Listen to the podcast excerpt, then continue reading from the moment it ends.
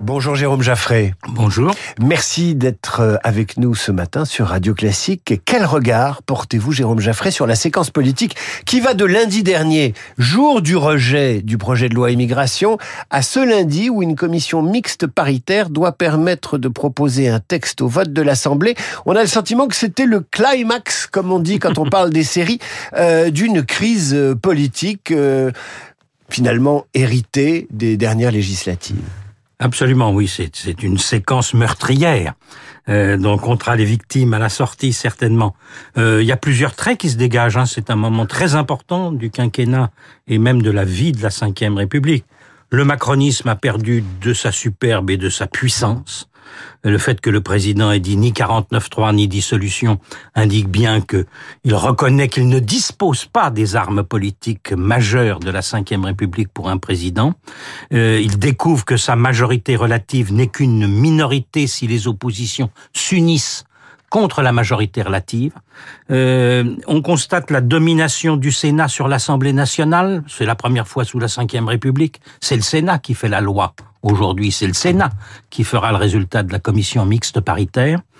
On constate euh, la droitisation accentuée du jeu politique, où les républicains retrouvent euh, du jeu une place, mais avec le Rassemblement national comme aiguillon, comme vient de le souligner Guillaume Tabar. Et ce qui est le plus frappant, c'est que la gauche a contribué à cette droitisation accélérée du jeu politique en votant la motion de rejet préalable qui aboutit à cette situation. Et en en prenant l'initiative avec les écologistes lundi euh, dernier. Alors ça, c'est un tableau de la situation politique, parlementaire, institutionnelle, mais à l'origine de cela, il y a un sujet qui est l'immigration et que le thème de l'immigration soit au cœur de la crise politique que nous vivons depuis plusieurs jours. Est-ce que ça vous surprend, Jérôme Jaffray? Euh, pas vraiment, mais ce qui me surprend, c'est que euh, les macronistes aient choisi de se mettre dans un tel guépier. Et en plus de le faire sur des mois et des mois. Parce que ce texte n'a cessé d'être discuté, renvoyé dans la majorité. Bref, ça fait six, huit mois que ce texte aurait pu être examiné au Parlement et qu'on le fait au moment du climax que vous venez d'indiquer. Euh, c'est le sujet qui favorise évidemment les passions et la polarisation idéologique et politique du pays, c'est le point le plus fort. Euh, c'est le sujet sur lequel il est difficile de maintenir le en même temps, le plus, qui pourtant chez les Français existe toujours. Hein. Ce que veulent les Français sur l'immigration.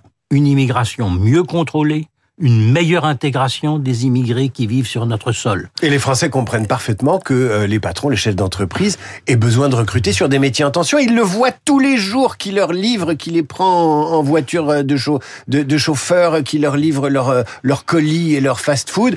ce sont souvent des immigrés. Oui, il y a un sous-prolétariat qui vient de l'immigration et que nous voyons dans nos villes, hein, absolument, vous avez raison. Mais le bilan de tout cela, c'est que du coup, sur l'immigration, euh, la, la, polarisation est maximale et la déception, de toute façon, quelle que soit l'issue du texte, restera. Jérôme Jaffray, euh, j'ouvre une parenthèse, mais tous ces malentendus, ce chemin de croix de ce projet de loi immigration, c'est lié à l'ambiguïté de la campagne présidentielle d'Emmanuel Macron. Pas seulement, hein. c'est lié à la difficulté du macronisme à poser, à, se situer idéologiquement sur ces questions. Euh, et vous avez raison quand même que le fait qu'il n'ait pas pu trouver sa majorité derrière son élection, faute d'élan, faute de capacité à convaincre les Français de lui donner une majorité, a affaibli Macron dès le début. Le stupéfiant, c'est qu'il le réalise seulement maintenant. Il y a un autre euh, paradoxe. La semaine dernière, le Parlement, euh, je reviens au Parlement puisque c'est là que les choses se jouent aujourd'hui. Euh, la semaine dernière, le Parlement a, renoncé à étudier le fameux projet de loi avec cette motion de rejet. Et une semaine plus tard, le même projet de loi qui va peut-être changer, certainement changer, passe en commission mixte paritaire. Ce qui veut dire que par cette procédure, le Parlement s'interdit de modifier le texte, mais il devra le voter tel qu'il est. Exactement, c'est une chose qui est importante que nos auditeurs mesurent.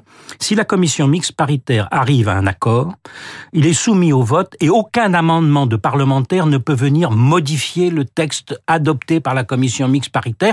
On vote pour ou contre le projet ou on s'abstient, mais on ne peut plus le toucher. Or, le principe du travail parlementaire, c'est précisément de discuter des textes et de les amender. Si nous n'avons pas cette fonction, et on voit bien que nous avons un déséquilibre qui s'accentue dans notre vie politique, avec un président affaibli et un Parlement qui ne trouve pas à jouer parfaitement son rôle. Ça accentue la crise politique des deux côtés.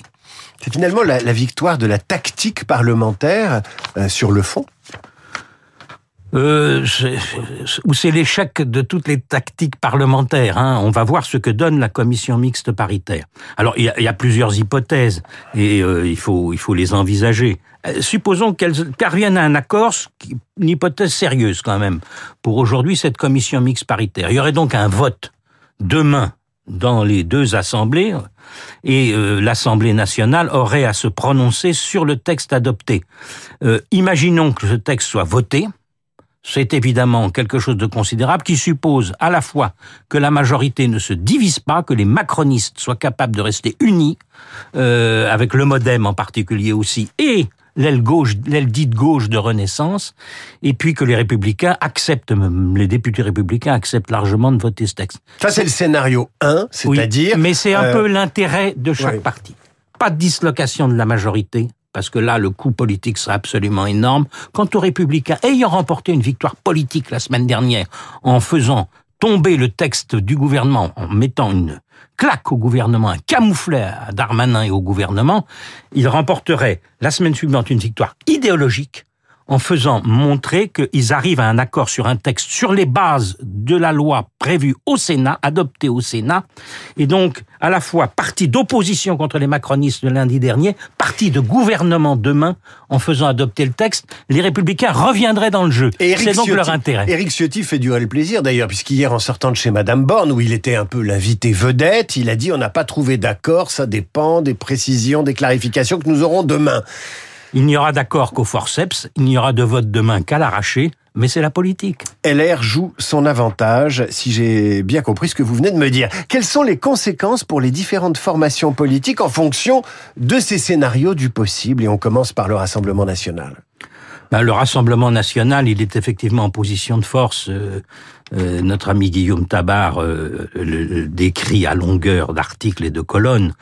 sur ce plan, il a raison. Aujourd'hui, le Rassemblement national est dans la situation extraordinaire politique sous la Ve République, c'est la force d'alternance au macronisme. Or, la force d'alternance, normalement, entre la gauche et la droite, quand ça fonctionnait normalement, ben, la gauche est au pouvoir, c'est la droite, la force d'alternance, et inversement. Là, avec les macronistes occupant le bloc central, avec une gauche profondément divisée, vous avez une situation où c'est seulement le Rassemblement national qui est la force d'alternance. Euh, on le voit dans les intentions de vote, on voit dans l'élargissement de sa base sociologique aux classes moyennes. Euh, on a même vu un sondage dans lequel Bardella, 28 ans, inconnu il y a deux ans, 46% des personnes interrogées disaient qu'il ferait un bon Premier ministre. Euh, assez saisissant. Je considère cela dit que jusqu'à présent, le Rassemblement national se trouve aidé par toutes les autres forces politiques qui, en 2023, ont fait le jeu du Rassemblement national. La gauche, vous vous rendez compte, la gauche a voté la motion de rejet préalable, présentée peut-être par les écologistes, mais en fait, elle ne pouvait passer qu'avec le vote du Rassemblement national. Et au lieu de se lever à l'Assemblée nationale pour dire, puisque LR et RN votent ensemble la motion de rejet préalable, dans ces conditions, nous, la gauche, nous voulons le débat. Parce que ça va aboutir à un durcissement de la loi sur l'immigration. Et donc la gauche joue contre son propre camp. Quant au Rassemblement national, tout de même, est-ce que le fait de, de rejeter la motion, enfin, de, oui, de, de, de voter la, la, motion de rejet et de se tenir à l'écart du débat sur l'immigration, est-ce que c'est pas un mauvais calcul si finalement les républicains euh, sortent grands gagnants de la séquence politique que vous êtes en train d'analyser? Alors, le Rassemblement national, il n'a d'espace que dans l'opposition dure. C'est évident que s'il rentre dans les compromis, euh, maintenant, le Rassemblement national ne joue plus son rôle. Et qu'est-ce que nous aurons si le texte est voté à l'arraché, comme j'ai dit, avec un soutien des républicains? Nous aurons un procès fait par le Rassemblement national. C'est un texte mou qui ne règle aucun des problèmes de l'immigration. Il a d'ailleurs commencé à le dire. Euh, eh ben, rassurez-vous, ça va s'accentuer. Jérôme Jaffray est l'invité de la matinale de, Radio Classique ce matin. Euh, on analyse les conséquences hein, d'un vote possible euh, de, ce, de, cette loi immigration pour les formations politiques. Euh, passons maintenant à LR, donc, et, ensuite à la gauche, et ensuite aux, aux macronistes. Vous avez raison sur LR. C'est le bonheur de retrouver un rôle politique. Il faut bien dire que LR était à la ramasse et maintenant retrouve euh, l'intérêt et, et, la place politique du mouvement euh, d'autrefois. Alors si le texte est voté à l'arraché, vous allez avoir la pression pour dire mais pourquoi pas une coalition? Pourquoi pas discuter d'autres textes importants? C'est la bonne façon de faire des négociations. Il faut y arriver comme ça. Ou pourquoi, pas, ou pourquoi pas utiliser ça pour une dynamique euh, pour l'élection européenne qui vient? On peut imaginer qu'elle veuille capitaliser. Oui, alors c'est là où, le bas blesse un peu, hein, parce qu'il faut retrouver des électeurs. Il suffit pas de trouver des accords politiques. Euh, la volonté profonde des républicains, ne trompons pas, il y a probablement qui est derrière, c'est de détruire euh, la Macronie et les macronistes. Donc euh, pas de coalition, pas d'accord général, une position rester dans une opposition politique ferme. Mais vous avez raison, le grand rendez-vous pour LR, c'est les européennes.